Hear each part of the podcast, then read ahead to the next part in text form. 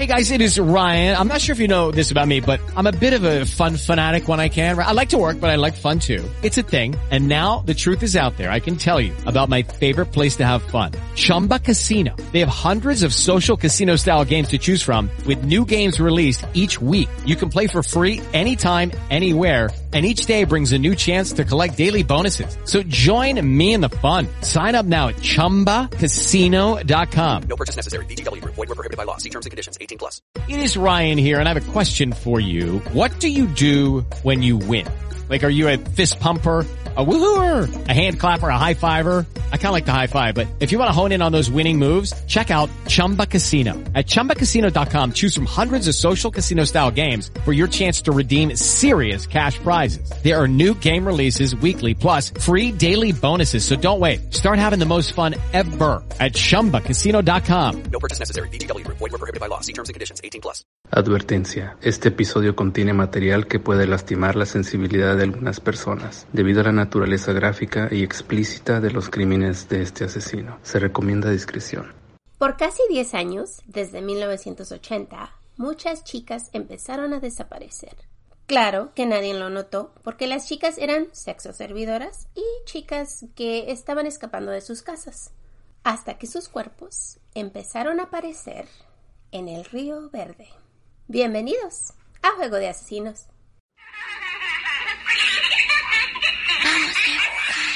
Familia, ¿cómo están el día de hoy? Hello, bienvenidos. Sí, bienvenidos una vez más. Ay, qué lindo día, ¿no?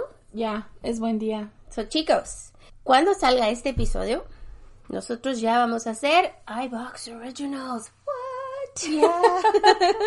Así que lo que esto significa, y creo que lo hemos explicado un par de veces antes, pero queremos aclararlo solamente para que estén seguros.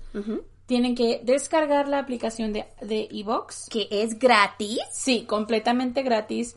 Los episodios regulares, miércoles y sábado, son gratuitos también, pero sí tenemos audios exclusivos para aquellos que quieran ser nuestros, pues, ¿cómo se le puede decir? Es como nuestro, nuestro programa de Patreons, pero es para iBox. Así que, y pagan un poquito um, al mensual y pueden escuchar esos. esos Exactamente. episodios. So, estamos ofreciendo audios exclusivos a manera de mecenas. Yeah. Si entran ahí y hacen la mecena, pueden utilizar este servicio y obtener más contenido del que nosotras traemos. Eso es para el extra. Lo Sí, otro es, es gratis. Ajá. Nuestros episodios que hemos hecho desde uh, hace muchísimo están ahí. Y gratis. Son gratis.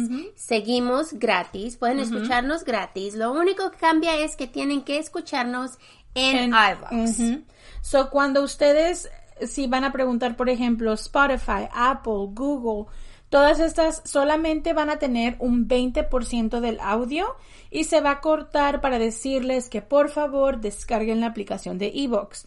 Por eso les hemos estado diciendo ya un par de semanas porque sabíamos que esto iba a suceder y no queríamos dejarlos nada más al aire libre. Y a mí, si les gusta la aplicación de Evox, se pueden dar cuenta que incluso nos pueden comentar el audio. Entonces, pues son otro tipo de ventajas. Hay una comunidad también en Evox para utilizar si quieren dejar sus comentarios ahí también. Entonces, creo que es buena, es buena app.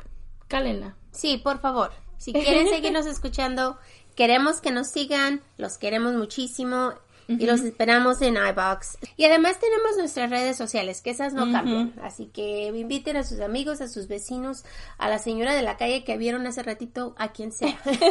Nada más no acepten comida. Exacto. estamos muy agradecidas con el apoyo que hemos recibido. Últimamente ya estamos viendo que nuestros seguidores de otras plataformas se están cambiando. Muchísimas gracias por apoyarnos y por seguirnos, por continuar escuchándonos, seguirnos en social media y ayudarnos con todo esto. De verdad lo apreciamos muchísimo. Y ahora sí, Marta, el recordatorio. Ok, vamos a cantar. Ustedes saben, no somos profesionales, No somos locutores, ni narradoras, ni investigadoras, ni abogados, ni policías. ni especialistas de ningún tipo. Solo somos dos simples mortales a las que les gusta mucho el true crime. Y hacemos muchísimo research para los casos que aquí se presentan. Usamos el Spanglish porque es lo que nos fluye. Este podcast es una combinación extraña entre true crime y risas. Y no, no nos reímos del crimen. Ni de las víctimas. Nos reímos de nuestros muy malos ejemplos Tonterías. y mala pronunciación. Mi, especialmente. Entre otras cosas. Si en algún momento tú crees que el true crime y la risa no van de la mano, No somos el podcast para ti. ya, lo sentimos, de verdad no te vamos a gustar, Sorry. créenos. Nope. Y te agradecemos que hayas intentado. Y esperamos que encuentres el podcast de tu agrado dentro de la plataforma en la que nos escuchas, que es iBox. Que hay muchísimos chicos. Muchísimos. Y recibimos un comentario bastante, que yo lo tomé bastante gracioso, que decía, no son profesionales y no piensan mejorar. Chicos, la, la, la intención del- de decirles el, el intro está más que puesto ahí. Ya. Y sí tratamos de mejorar. Creo que en este año y medio que hemos estado, a mí en este año que, que hemos estado trabajando, siento que nuestra escritura, nuestro español, las palabras que no Ya. conocemos están cambiando, estamos agregando más idioma, más palabras a nuestro idioma. De verdad, de verdad, sí estamos mejorando. A lo mejor no se nota, no le estamos echando tantas ganas. Pero sí estamos mejorando, les prometemos. Muy bien. Yo soy Marta. Y yo soy Kiki. ¿Están listos? Vamos a jugar. Gary Leon Ridgway nació el 18 de febrero de 1949 en Salt Lake City, Utah. El hijo menor de Thomas y Mary Ridgway. Sus padres se peleaban muchísimo y más enfrente de los niños. Y su madre era una señora muy fuerte y de un carácter muy pesadito. Su padre trabajaba manejando un autobús y casi todos los días se quejaba de las sexoservidoras que se subían a su autobús. Él las odiaba. Vivían cerca de Pacific Coast Highway, en una calle que era muy conocida por la prostitución o el sexo, ser sexoservidoras. Esta área se convirtió en su tierra de cacería cuando empezó a asesinar. Él conocía esta área muy bien. El lugar le daba la oportunidad de seguir, asesinar y tirar los cuerpos sin que nadie lo mirara. Su madre le contaba historias inapropiadas de su trabajo. Ella trabajaba en la parte de hombres de una tienda de ropa, como un Macy's o una de esas tiendas altas, ¿no? Y ella le decía a Ridgway que cuando ella le medía los pantalones a los hombres, los hombres como que se excitaban un poquito cuando ella les tocaba pues la parte de adentro del pantalón, ¿no? Hasta le daba los detalles de cómo olían estos hombres cuando ella se les acercaba. Ridgway orinaba la cama hasta que cumplió los 13 años. Su madre le lavaba sus partes privadas cada vez que ocurría esto. El chico tenía casi 13 años y la mamá lo seguía haciendo. Hasta cuando era suficientemente grande para hacerlo él solo y lo hacía semidesnuda, para que Ridgway la mirara. Es como que la madre tiene una obsesión especial con los penes de los hombres y arrasaba con el Hasta de con su sus hijo. hijos. Ridgway tenía fantasías de tener sexo con su madre todos los días. Y esto es algo que obviamente va a ocurrir si la madre está semidesnuda, lavándole el pene porque se hizo del baño, a mí, a mí, porque se hizo, porque se orinó. ¿Para dónde se hace el chico? Está en medio de las hormonas y todo esto, you know? Es, Y con su madre semidesnuda limpiándole sus partes privadas. ya, ella lo está violando. Y esto ocurría todos los días casi. Imagínense, No, hasta que a justo los 13 añitos este niño este pasaba diario. Bueno, según la teoría que tiene Freud, esto hace que los niños miren a su madre como un objeto ses- sexual y no como una madre. Y obviamente es lógico, el, el chico está creciendo en un ambiente que no es normal. Ridgway también tenía el aprendizaje muy lento y en varias ocasiones su madre le dijo que si no se portaba bien, lo iba a poner en una institución mental para niños con problemas mentales. Así que no solo lo asaltaba Sexualmente. sexualmente, sino también le, le daba miedo, le, le, le decía que lo iba a mandar a lugares horribles si no se portaba Psicológicamente, eso era violenta psicológicamente y era, Y era- abusaba sexualmente de él. En varias entrevistas que hizo Ridgway con psicólogos de ya de grande, él dijo que le tenía mucho coraje a su madre, porque pues también tenía una atracción sexual hacia ella. Pensó que es porque ella lo tocaba en sus partes privadas todo el tiempo. Su madre lo abusaba, claro, físicamente, como dijo Kiki, y sexualmente también, a pesar de mentalmente, ¿no? Lo que hizo que tuviera una autoestima muy baja y pues también dijo que en varias ocasiones tenía pues fantasías de asesinar a su madre. Es que imagínate el fact mental que tienes de que esa es la persona que te tiene que cuidar, la que se supone que se hace cargo de ti. Y obviamente los niños varón hacia sus madres son muy apegados, ¿no? Right. Entonces, cuando, cuando tienes esta idea de que tu madre te debe de cuidar y todo esto, pero al mismo tiempo es la que te abusa y es la que te da...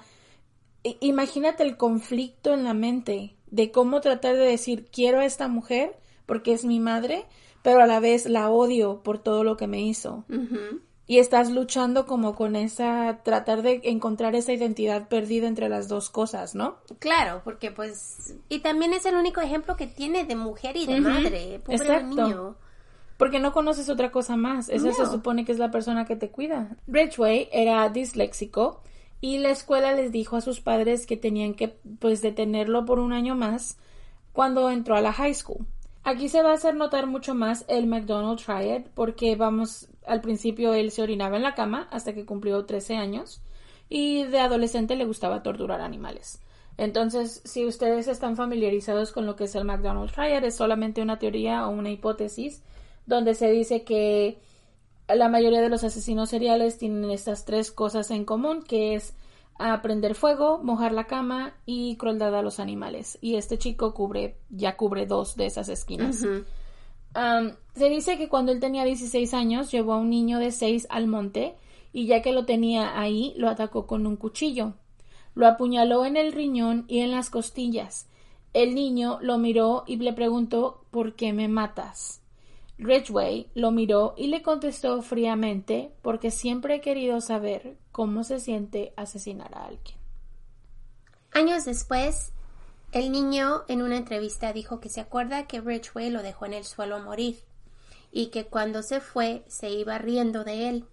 El niño sobrevivió su ataque y después de lo de que los doctores lo, le repararon su hígado, salió del hospital. Pero el niño no pudo identificar a Ridgway hasta muchos años después, cuando se dio cuenta de este hombre y pues es cuando puso los dos juntos, ¿no? Y solo se dio cuenta porque él salió en la televisión después de uno de sus crímenes. Este hombre Era tenía- el mismo. era el mismo, tenía muchísimos años en ese lugar y se acordó de él por su cara y sus facciones. Pero igual el niño pues tuvo problemas, ¿no? Para después porque le tuvieron que quitar una gran parte de su um, int- in- intes- Intestinos. intestinos para ah, repararlo porque después de que el, el riñón además le que le pasó al- a los intestinos y le tuvieron que tomar quitar como 20 pies de su int- intestino lo bueno es que el niño era muy joven y sanó muy rápidamente pero igual tuvo muchísimos problemas pobrecito y No, imagínate el sanar. problema mental también, o sea, ya la, la psicológicamente hablando, tú ya nunca vuelves a ser una persona común y normal como los demás. porque pobrecito de seis añitos y fuiste atacado y casi te mueres, es horrible, es una experiencia que pues no, No creo que se le va a olvidar nunca. no, nunca. Su padre era un hombre muy tímido y muy pasivo y le tenía miedo pues a la mamá. Y él no se defendía ni él ni de los niños. O sea, él era como que estaba ahí, sack potato. Y ya. La madre con Haciendo, todos. ajá, la madre haciendo lo que quería y el padre ahí nada más sentado mirando.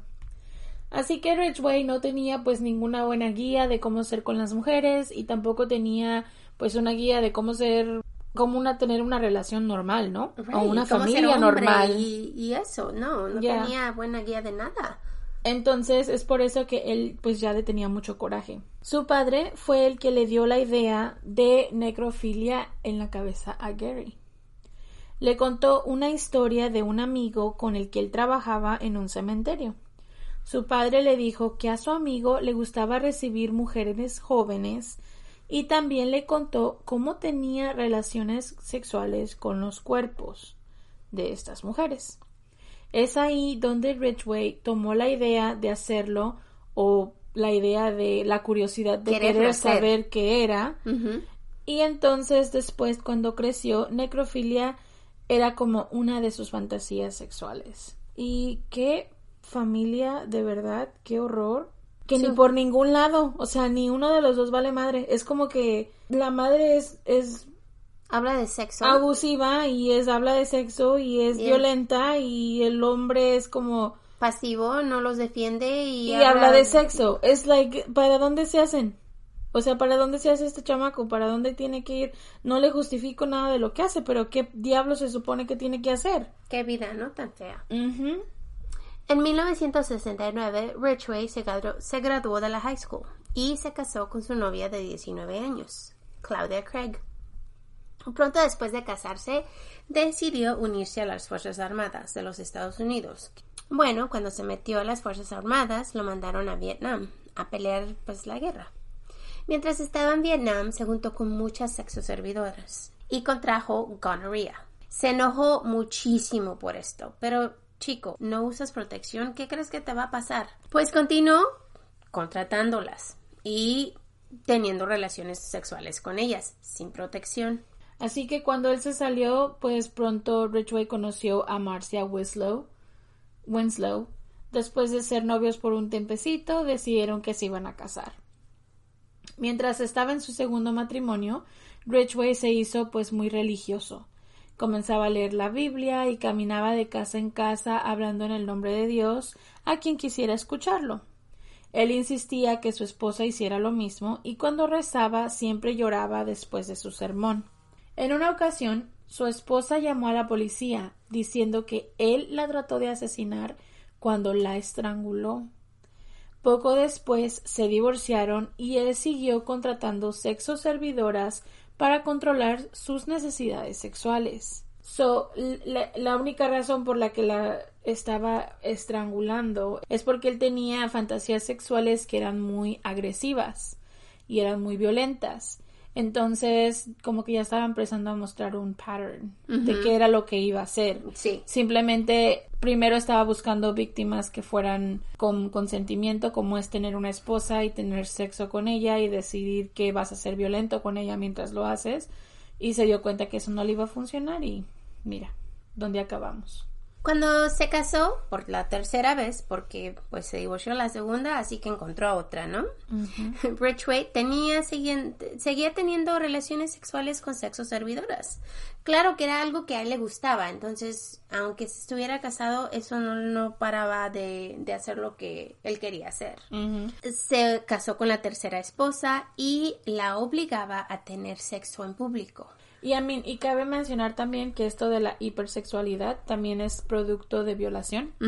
Eh, muchas personas después de ser violadas les produce hipersexualidad. Sí. So, no sé, chicos, como que el perfil de este hombre está No que... no le estamos no le estamos justificando Justi- nada, es solo que el perfil está como muy muy marcado, ¿no? Como muy Right. esto y luego esto y luego esto es como un pattern que va siguiendo y prácticamente si pudieras decir cómo categorizas a los a los ah, asesinos en serie, este prácticamente cae en la regla. Este hombre es uno de los... De la regla, del-.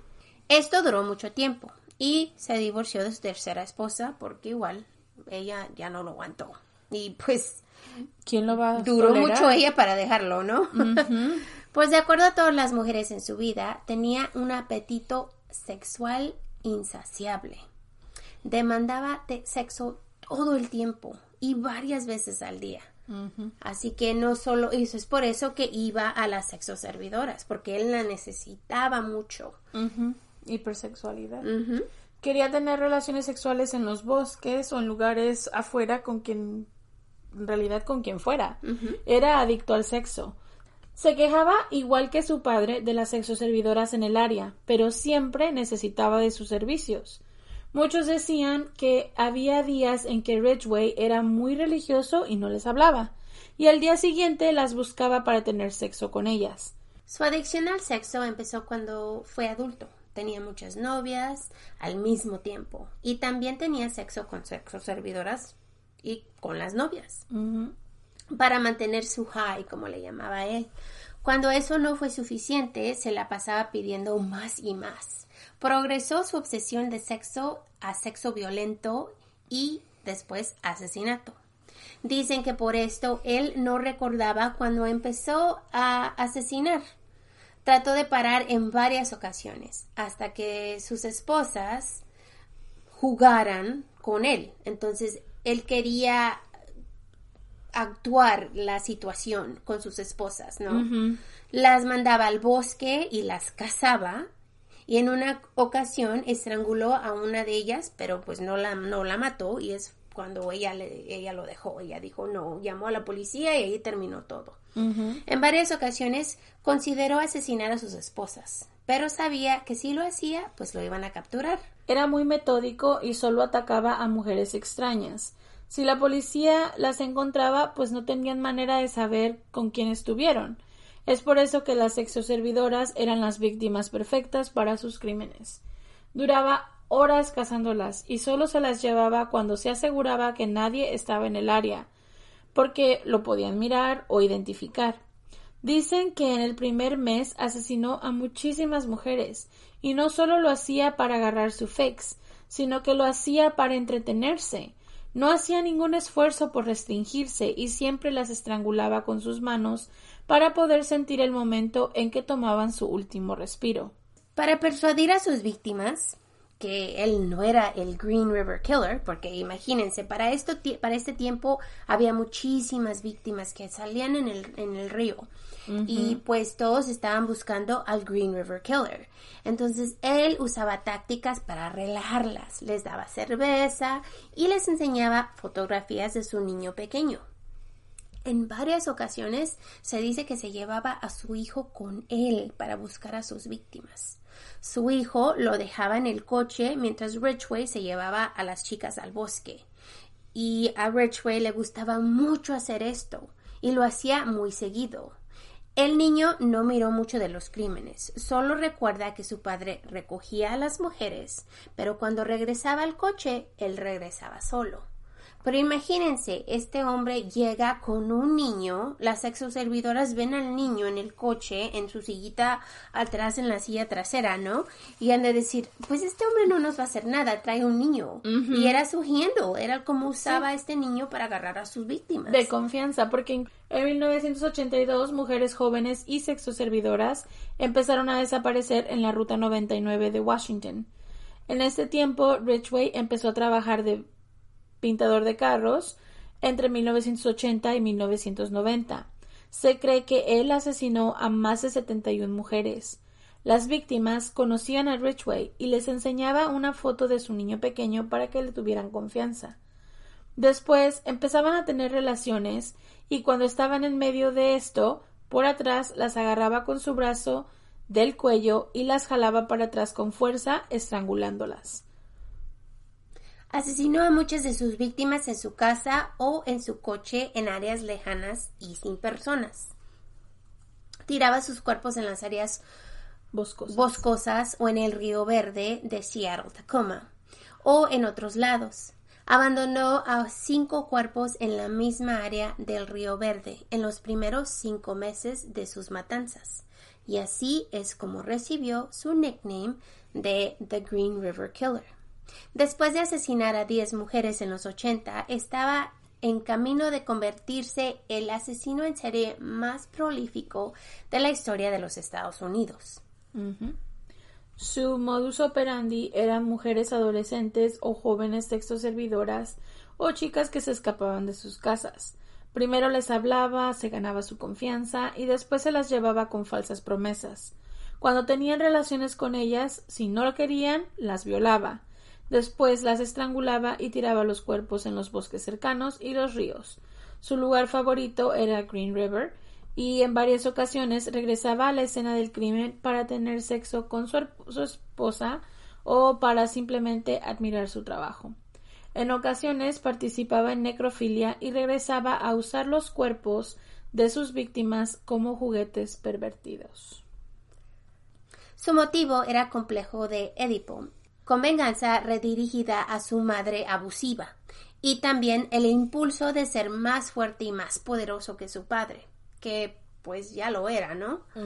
Ridgway tenía muchos amigos, no era como los otros asesinos en serie, él todo el mundo lo conocía, pero como era un poquito lento de aprendizaje, pues no lo metían en el molde de los asesinos más famosos, ¿no? Porque imagínense, tienen a esos asesinos con IQs que son grandísimos. Kemper. Y es Kemper, uno de ellos. Y este hombre, pues, hasta un poquito lento de aprendizaje, ¿no? Él era incapaz de hacerlo y pues de no ser atrapado, ¿no? Claro que esto lo hacía enojar muchísimo a él. Así que él miraba el asesinato como un logro. Y sí, porque imagínense, le están diciendo, tú eres un tonto, no puedes hacer esto, sabiendo que lo está haciendo y ya tiene muchísimos años. Entonces, para él era algo así como, ay, déjame paro el cuello, Claro. estoy haciendo cosas tan buenas. Claro. Y, y pues... A mí horrible, ¿no? simplemente recuerden que muchos de los asesinos quieren su reconocimiento Ajá. y hacen las cosas por reconocimiento. A mí uno de ellos que lo cacharon precisamente por buscar reconocimiento después de tantos años que yo pienso que si hubiera salido con la suya si lo hubiera hecho. BTK, que ese hombre quería que lo reconocieran. La policía le daba el, el nombre equivocado y él dijo, no, yo me llamo así, quiero que me llamen y quiero que me reconozcan mi trabajo. Entonces, Pues lo bueno es que lo hizo porque así lo atraparon. Exactamente. Pero... Después de muchísimos años. Right. Pero creo que esa es una de las de las similitudes que todos tienen, es que todos quieren que les reconozcan sus aberrantes, reconocidos, yeah, right. sus cosas aberrantes. Ridgway no tenía trofeos, así la policía no lo podía atar a ninguno de los asesinatos. Tenía recordatorios diarios como memorias de los crímenes que cometía en su propia casa, pero no tenía ningún problema para conectarse con las mujeres emocionalmente en su coche, sexualmente en su casa y físicamente cuando las asesinaba. A pesar de que Ridgway era slow o lento de aprendizaje, sabía cómo esconder la evidencia. Si sus víctimas lo ara- arañaban, él les cortaba las uñas antes de tirarlas. Si sus llantas dejaban evidencia cuando se iba, él plantaba evidencia en otros lugares para darle evidencia falsa, falsa a la policía. A pesar de ser tan cuidadoso para eliminar la evidencia que dejaba, Ridgway eventualmente pues fue capturado, ¿no? Gracias a, la- a los avances de análisis de ADN. Pero igual, hacía muchísimo para no ser atrapado. En 1982, Ridgway fue atrapado, fue arrestado por cargos de prostitución y fue el sospechoso principal de unos asesinatos. Pero claro que son los ochentas y le dieron un examen de polígrafo en el cual reclamó ser inocente y pasó, como les hemos dicho, flying colors. No sirven de nada, los No. polígrafos en realidad no sirven de nada y hay personas que si están lo suficientemente calmadas, lo pasan sin problemas. Después del examen ya no era considerado el sospechoso número uno y los oficiales agarraron su cabello y su saliva antes de liberarlo y se quedaron con esa evidencia, ya que no estaban de acuerdo a los resultados de su examen. O sea, se les hacía sospechoso, pero a la vez no querían como jump to conclusions, no querían brincar a la conclusión de que era o de que sí es este guy, pero lucía muy bien para ser ese guy, así que decidieron tomar su ADN solamente para por si acaso, ¿no? Después de ser casi arrestado, Ridgway decidió tomar un break pequeño. En el 2001, bus- los investigadores seguían buscando evidencia y decidieron usar el ADN que tenían de Ridgway para compararlo con una de las víctimas. Así que, winner, winner, chicken dinner. El 30 de noviembre del 2001, el ADN de Ridgway fue vinculado con cuatro víctimas. Después de casi 20 años, Ridgway fue vinculado a 48 víctimas. Casi todas fueron estranguladas en el área de Seattle y Tacoma, Washington. Green River. Cometió todos sus crímenes entre el 82 y el 83. Y durante este tiempo, los cuerpos de muchas de las víctimas comenzaron a aparecer en, en Green River, en Tacoma. Las víctimas fueron encontradas desnudas y casi todas eran sexoservidoras, así como es así como pudieron identificar este como rasgo en común que tenían todas las víctimas, es como decir, es el mismo tipo de víctima cada vez. Esta información pues les ayudó muchísimo en la investigación, así que el departamento de sheriffs hicieron su propio grupo llamado The Green River Task Force, con muchos oficiales encargados para tratar de detener al asesino. Mudaron a Ridgway de una prisión de seguridad máxima a Airway Heights, que es una prisión de seguridad pues mediana, ¿no? Sus abogados, Anthony Savage dijo que estaba cerca de agarrar un plea deal para que Ridgway no recibiera la pena de muerte. Claro que Ridgway tenía que confesar a los asesinatos. El 15 de noviembre del 2003, Ridgway se declaró culpable a 48 cargos de asesinato agravado de primer grado. Esto, claro, fue parte de su plea bargain. Que ustedes saben, estos asesinos dicen, ok, ok, yo digo que hice estos asesinatos y me dan la sentencia más baja, que es una cosa horrible. Odio cuando hacen esto, porque, pero igual, si no lo hacen, Les dan, les dan, es solamente para evitar la pena de muerte. So, les dan cadena perpetua, pero no, no la muerte. pero no la muerte. Así que esto hizo pues que no la recibiera y claro, Ridgway tenía que dar datos de dónde estaban sus víctimas y todo lo que había hecho con ellas, pues obviamente para poder continuar con el plea. En una declaración, Ridgway dijo que él asesinó a todas sus víctimas en el condado de King, en Washington, y que las transportaba hasta cerca de Portland para pues confundir a la policía. El detective Jeffrey Bird dijo que la razón por la que le ofrecieron el plea deal es de que si no lo hubieran hecho así, él no hubiera admitido las 48 víctimas y es muy posible que ni siquiera hubiera dado la ubicación de muchas de ellas y solamente lo hubieran culpado por 7 en vez de las 41. Entonces, you know, es mejor tenerlo más seguro, más amarrado, dijeran por ahí, en vez de solamente dejarlo ir por 7, ¿no? Y además que las personas estaban buscando sus seres Sí, queridos. y recuperar los necesitaban cuerpos. recuperar sus cuerpos. Es, es- creo que esa es una de las ventajas, entre comillas, de darles este tipo de plea deals, es de que co- comiencen a hablar o que tengas uno que, un asesino que de verdad quiera hablar para poder recuperar los, los cuerpos, porque muchos de ellos se llevan todos esos secretos a la tumba. A la tumba, claro. Después, Baird dijo, podríamos haber avanzado con siete cargos, pero eso es todo lo que podríamos haber esperado resolver. Al final de ese juicio, cualquiera que se lea que sea el resultado, habrían existido dudas persistentes sobre el resto de estos crímenes. Este acuerdo fue el camino hacia la verdad. Y al final, la búsqueda de la verdad sigue siendo la razón por la que tenemos un sistema de justicia penal. Gary Ridgway no merece nuestra misericordia, no merece vivir. La misericordia pro- proporcionada por la resolución de hoy no está dirigida a Ridgway, sino a las familias que han sufrido tanto. Era como decir, no nos importa lo que pase con él, pero por lo menos le damos un cierre a, su- a las familias. a las familias que que, están que están buscando sus buscando sus, víctimas. sus familiares, claro. Entonces, tiene razón. No lo están haciendo por él, lo están haciendo por las víctimas y por las familias de estas víctimas. Y qué mejor que él haya dicho que fue culpable y entregado los cuerpos de las víctimas, porque dices, bueno, con las otras siete igual y... like, ¿Qué tal que se les cae el caso en la corte? Hubiera estado muy cabrón que después de tratar de comprobarle con nada más el ADN se les hubiera caído el caso, ¿no? Entonces, es mejor agarrarlo por algo. Sí. El 18 de diciembre del 2003, el juez de King County um, Superior Court, Richard Jones, sentenció a Ridgway a 48 sentencias de vida sin libertad condicional. También lo cargaron con 10 cuentas más por manipular la evidencia de las 48 víctimas. Y también, arriba de todos los cargos, 480 años a sus 48 sentencias de por vida. El otro día estaba leyendo y no estoy segura si, se- si es un dato real. Lo voy a investigar y luego les, les cuento. Pero yo escuché que cuando una persona muere en prisión y tiene una sentencia de por vida, no entregan las ashes. Los entierran en la prisión porque tiene que continuar Yeah, that's his sentence. su sentence. Ah, yo voy a investigar eso, voy a investigar porque lo leí sí, porque en un yo lugar. tengo ganas de saber eso. Lo leí en un lugar y no me acuerdo dónde lo leí, entonces tengo que ahora volver a investigar. Black Rabbit Hole. en el 2003, Ridgway les dirigió a los investigadores donde podían encontrar tres cuerpos. Ahí encontraron a una chica de 16 años que fue identificada como Pammy Annette Avent. Pammy era una gemela. Su hermana se llama Tammy.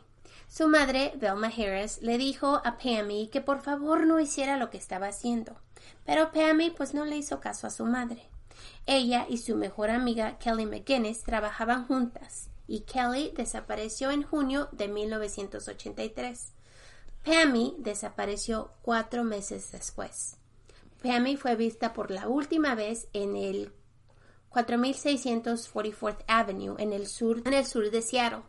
Ridgway la identificó como Gravel Pit Lady porque fue encontrada en un gravel pit o en un pozo de piedras. Pozo con piedras o grava. o grava. Marie Malvar, de 17 años, era una chica muy independiente que se mudó de la casa de sus padres al cumplir los 17. Le gustaba la música disco y trabajaba en un restaurante como camarera. Era una chica muy linda y muy amable y el día que desapareció tenía un saco negro, blusa morada y pantalones de mezclilla azul. El 30 de abril del 83, el novio y pimp de la chica la estaba cuidando mientras Marie esperaba a un cliente cerca de una parada de autobús en el 216 Street y Pacific Coast Highway. Su pimp miró cuando ella se subió a una camioneta. La única razón por la que notó fue porque la camioneta se acercó bien rápido y cuando la recogió se fue muy lento. Cuando se acercó al coche miró que Marie estaba discutiendo con el hombre y la luz cambió y siguieron manejando. Woods, su pimp, los siguió, pero cuando dio vuelta los perdió. Sus padres la buscaron por meses. Marie era la hija más grande de seis, de seis niños. Sus padres no sabían que ella era sexoservidora hasta que desapareció. Ellos celebran su cumpleaños cada año con un pedazo de pastel en su honor. Por fin recibieron el cuerpo de su hija y recibieron justicia. April Brutman, de 17 años, se fue de la casa de sus padres en mayo del 83. Estaba planeando vivir con su hermana en Seattle, pero cuando llegó a la casa de ahí, de su hermana, se fue. Sus familiares jamás supieron algo de ella después de eso. Ella fue vista por última vez en la calle 7300 de Rainer Avenue en Seattle. Cuando le preguntaron a su hermana por qué se fue, su hermana dijo que se habían peleado y pues ella salió corriendo. Su hermana aún se culpa por no pedirle que se quedara con ella. Qué feo. De verdad que sí, eso fue Sí. la última vez que miraste a tu hermana y se pelearon. Era un pleito y la mandaste a... Y se fue. se fue. Ay, qué horrible. En noviembre, noviembre del 2005, un hombre estaba caminando en el, en el fin de semana. Acuérdense que Kiki les dice que no caminen, ¿ok? Yo no me gustan esas cosas, chicos. Yo antes en México se caminaba un montón. O sea, yo en México sí caminaba mucho. No sé si te acuerdas tú cuando ibas, o sea, uno iba a todos lados caminando. Caminando, right. Ibas al centro caminando, te ibas a la loma caminando. Y es como que ahora lo pienso y digo, tantas cosas que nos pudieron haber pasado por right. irnos caminando a todos lados. Pero era normal, era algo común y ya ahora yo ya no le tengo confianza a nada. Pues este hombre iba caminando como ejercicio, lo que Kiki no le gusta hacer, y encontró un cráneo. Este cráneo fue identifica- identificado como una de las víctimas de Gary Ridgway. Tracy Winston, de 19 años. Ella des- desapareció del Northgate Mall. Tracy se fue de su casa cuando era muy joven y dejó la high school poco después. Sus padres le rogaban todos los días que por favor se fuera a, su- a la casa y que regresara, y Tracy no les hacía caso. Meses después, su novio fue arrestado y Tracy decidió esperarlo porque ella lo amaba. Su padre nuevamente le rogó que por favor regresara a la casa. Ese día fue la última vez que hablaron con ella. Tracy desapareció en septiembre y fue vista con Ridgway, porque dicen que ella y Ridgway eran, entre comillas, amigos. En varias ocasiones Ridgway le dijo a Tracy que él le iba a encontrar un trabajo y Tracy pues le creyó. With Lucky Land slots, you can get lucky just about anywhere. Dearly beloved, we are gathered here today to. Has anyone seen the bride and groom? Sorry, sorry, we're here. We were getting lucky in the limo and we lost track of time. No, Lucky Land Casino, with cash prizes that add up quicker than a guest registry. In that case, I pronounce you lucky. Play for free at LuckyLandSlots.com. Daily bonuses are waiting. No purchase necessary. Void where prohibited by law. 18 plus. Terms and conditions apply. See website for details. Tal vez ese fue su horror. Mm, es posible. Pero acuérdense, Ridgway tenía muchos amigos. Es que hacía confianza con ellas. Es más fácil llevarte a alguien que te confía, que confía en ti, Ujú, En alguien que tienes Ujú. que subir a, a llevar a alguien a la fuerza, ya. Ridgway confesó a muchos más asesinatos confirmados que ningún otro asesino en serie en América. En cinco meses confesó a 48 asesinatos. 42 de ellos estaban en la lista de la policía como el Green River Killer. En febrero 9 del 2004, los investigadores lanzaron los videos con las confesiones de Ridgway y en esos videos se ve como él confesó el asesinato de 65 mujeres. Pero el 31 de diciembre del 2003 dijo que él asesinó en realidad a 71. También confesó que tuvo sexo con ellas antes de asesinarlas. En su confesión dijo que su target eran sexoservidoras, porque pues eran, entre comillas, fácil de recoger, y que las odiaba, igual como su padre. Confesó que tuvo relaciones sexuales con los cuerpos de las víctimas después de, asesi- de asesinarlas y que después de enterrarlas soñaba con sacarlas para tener sexo con ellas. Después dijo que asesinar a las mujeres jóvenes era su carrera y en una entrevista dijo Aquí estoy, Gary Ridgway, el hombre que todos pensaban que era el lento de aprendizaje en la escuela, alguien que nunca iba a llegar al nivel del Ted Bundy. Pero aquí estoy y soy el mejor a algo. Ustedes saben que a Kiki le gusta mucho Ted Sí, Bundy. pero, Ustedes saben. Pero búscate Pero mejores role models, ¿no? Right? Like, Oh. si quieres ser, si quieres ser fangirl de alguien, no sé, Einstein, no sé, alguien importante, algún abogado criminal, no sé, algo. Fíjate en el FBI, John Douglas. Something Algo better than algo- Ted Bundy. Ya, algo importante, algo, Oh, algo mejor que goodness. Ted Bundy. I don't know. Ah. Ay, chicos, escojan bien a sus, a sus, por favor, escojan bien a sus role models. Ese va a ser el, ese va a ser el consejo del día de hoy. Escojan Sí. a quién idolar. Ay, Mejor, no. idolatrar mejor.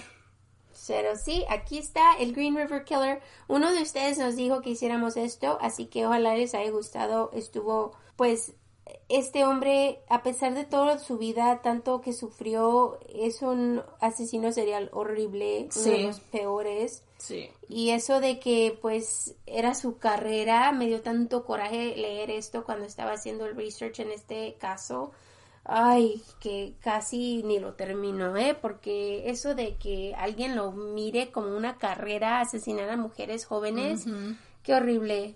Pero aún, según siguen con las víctimas y ojalá las hayan identificado porque pues hay muchas familias que no saben qué les pasó a sus a sus ni- ni hija- hijas, a sus hermanas, a sus tías, a sus lo you know, e- es por eso que este hombre fue uno de los peores. Lo malo de este tipo de asesinos en serie es que nunca vas a saber el número exacto de víctimas que tienen.